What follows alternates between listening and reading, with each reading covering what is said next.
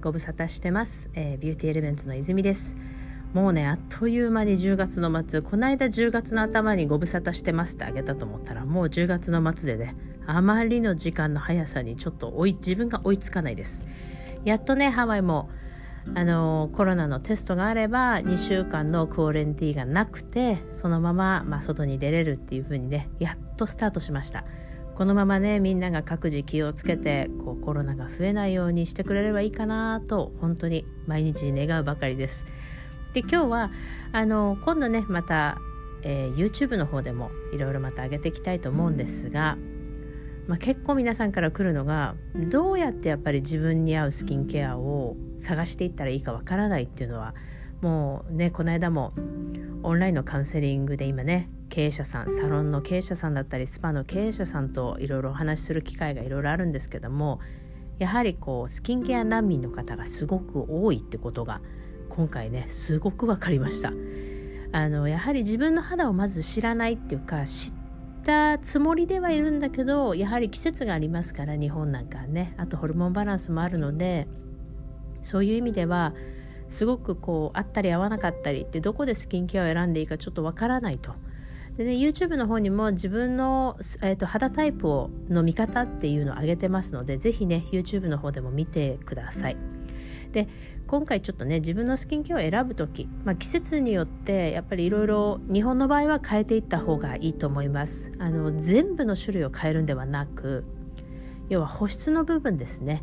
夏はやっぱりさっぱりしたタイプで化粧水のエッセンスウォーターみたいなやつとかエッセンス美容液とか軽いタイプでしっかり保湿する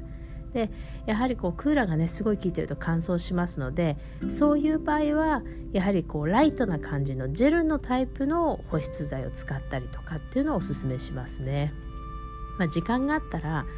本当にこうリキッドファンデーションをね一回取ってもう一回塗り直すっていうのもありなんですけどなかなかそんな時間はないので例えば夏はちょっとリキッドファンデーションでもライトなタイプでヒアルロン酸を少し混ぜた状態で使ったりとかっていうね工夫もされてる方もいます。で冬場はやはり寒いのであの昼間はねやっぱりこうちょっとテカリとか気になるし暖房が入ってるとこだと今度逆に暑くて肌が汗をかく状態になってしまうので夜にしっかりと保湿ケアをしてあげる帰ってきて顔洗ったらシートマスク。でその後にちょっとこってりしたタイプのクリームで夜はもうしっかり保水保湿をする。っていうケアをねおすすめします。週にね1回から2回はちょっとこう贅沢な感じのマスクだったりとかあとしっかりとしたパック。をしてこう集中的なねケアを時折入れてあげた方がやはりお肌も刺激を感じますしこう保湿がねやっぱり一番の美肌のあのなて言うんだろう原点になりますから必ずね保水と保湿っていうのをバランスよくやっていただけるといいと思います。でこうずっとね同じスキンケアを私ももう何年だろう十何年自分のスキンケアしか使ってないですけど、まあ、他のもこうチェックするためにね自分の勉強のために使ったりはしますけど基本は浮気をしないで自分のだけを使ってます。でそれでも全然十分いいんですよ。あの自分に合ってれば別に10年20年同じの使っててもいいです。ただ時折ねその季節だったりお肌の状況だったり季節季節また生理前生理後っていうとこでお肌がどうしても変わりやすいホルモンバランスで変わりやすいっていう方はその時々にきちっと足してあげたりあとはこうスペシャルケアですね。フェイシャルに行かれた時にしっかりとビタミン C を入れてもらうとかマシンでこう栄養を補給してもらうとかっていうケアをね時折入れてあげるとやっぱりお肌っていうのは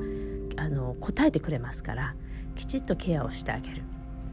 でよくね言われるのが例えばじゃあ新しいスキンケアにしたいんだけどそろそろなんとなくこれ使ってるけどあんまり良さが分かんないな次のスキンケアちょっと探そうかなと思って変える時ってあるじゃないですか。でそのタイミングなんですけど皆さん結構間違ってしまうことが多くてそうすると全然効かないまままた次のスキンケアを選んでしまうんですよ。でできればこう女性でしたら生理が終わる頃ね、生理が終わりかけも最後の1日2日か、まあ、終わってからあのちょっとねこうスキンケアを変えるために他のものにするのはいいんですけど生理前ってなぜかわからないですけど女性の巣作りモードに入っちゃうのでいろんなものを変えたり急に大掃除したり引っ越しするのかいっていうぐらいこう大掃除してみたりする方いると思うんですよ。私もそうなんですけど。そういう時ってやっぱお肌もガサガサになるしなんとなくゴワゴワするしちょっとスキンケア合わないのかなと思って生理前に変えちゃう人がいるんですね。1週間2週間前とか生理中とか。それはねできるだけ避けてください。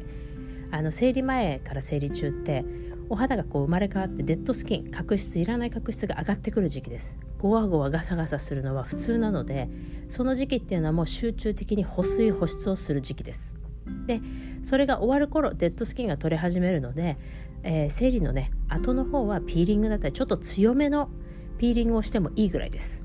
でその後にやっぱその頃からスキンケアを新しいのねサンプルをも買って試してみるとかあとはフルでねあの変えてみるのも絶対大丈夫です。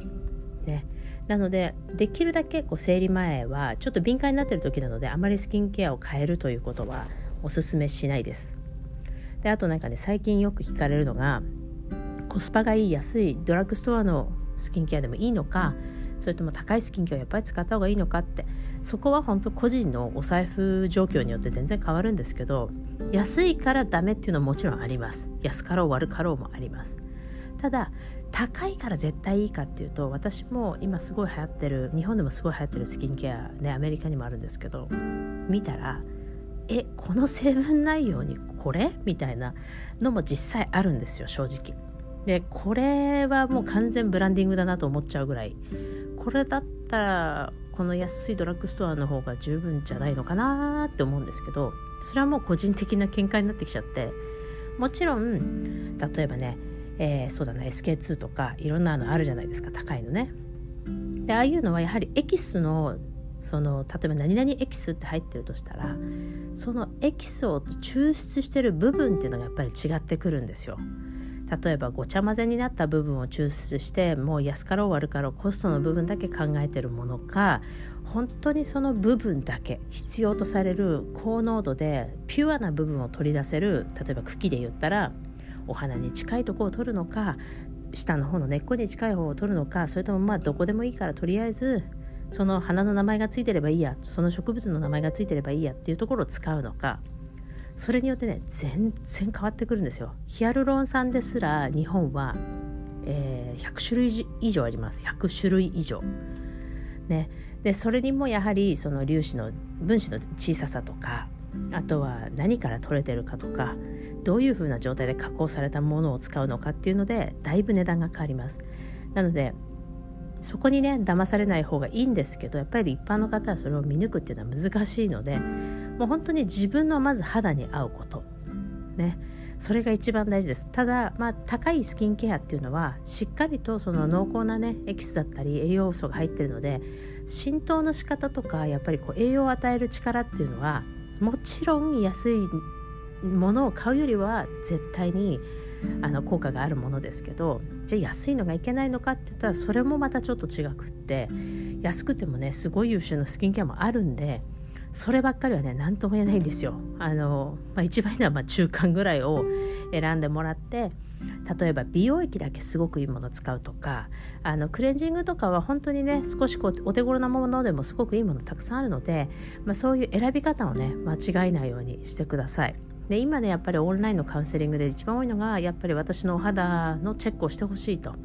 まあ、もう十分ねあの Zoom でも FaceTime でもできることなのであと食生活とかあの今のところの体調とかね肌の状態1ヶ月の肌の状態今使ってるスキンケア何なのかっていう相談を本当にこのコロナになってあの、まあ、身近になったっていうのもねハワイに来なくてもズームのズーム上とかオンラインで相談ができるということでね本当に皆さんからお申し込みいただいて感謝してます。で、まあ、この時期だからこそやっぱりコロナアフターコロナでどういうふうにサロンを経営していっていいかっていう相談もすごく受けて今は本当にね何人かきちっとあの私の方でカウンセリングっていうのをコンサルも含めてコーチングも含めてあの私にできる知識と技術のね向上だったりとか例えばこういう説明の仕方をすると分かりやすいですよっていう風にであとはマシンの導入もねこういうものを導入したらいいんじゃないですかねっていうスキンケアも含めてですけどもうゼロから見直してやはりこう少しずつねやっぱりステップアップしてレベルアップしていくっていう向上心のあるね経営者の経営者の方がね結構多くて本当になんかこの逆にコロナさんにちょっと感謝するところもあったりとかこのおかげでやっぱり皆さんと近づくこともできたしこういうオンラインでやってみようっていうね勇気もできたのであのもしねそういうので少しこうちょっと自分のサロンを今年年末までに少し盛り上げたいとかあと知識と技術今持ってるものも十分なんだけどなんとなく他の人には相談できないからっていう時にぜひあの相談してほしいなと思います。あのそんなにねこう敷居が高いと思う方が多いんですがぜひぜひあの本当に私を使って学べることがあるんだったらどんどん吸収してもらいたいなと思うのでこのチャンスをね逃さないようにしていただいてまたはね LINE であのアットラインもあるし、えー、ウェブサイトの方からえー、ご入なんて言えばいいだろうメッセージを送ってもらってもいいですしあとインスタの方からねメッセージを送ってくれる方が結構多いのでぜひあのこの機会にオンラインカウンセリングまたは経営者の方あのスパのねあの経営して責任者の方なんかはぜひご相談いただけたらと思います、えー、ちょっと今日はね簡単にこんなスキンケアの悩みがあるんですけどっていうところをお答えしてみました。またぜひ次回、えー、お話できるの楽しみにしてます。ありがとうございます。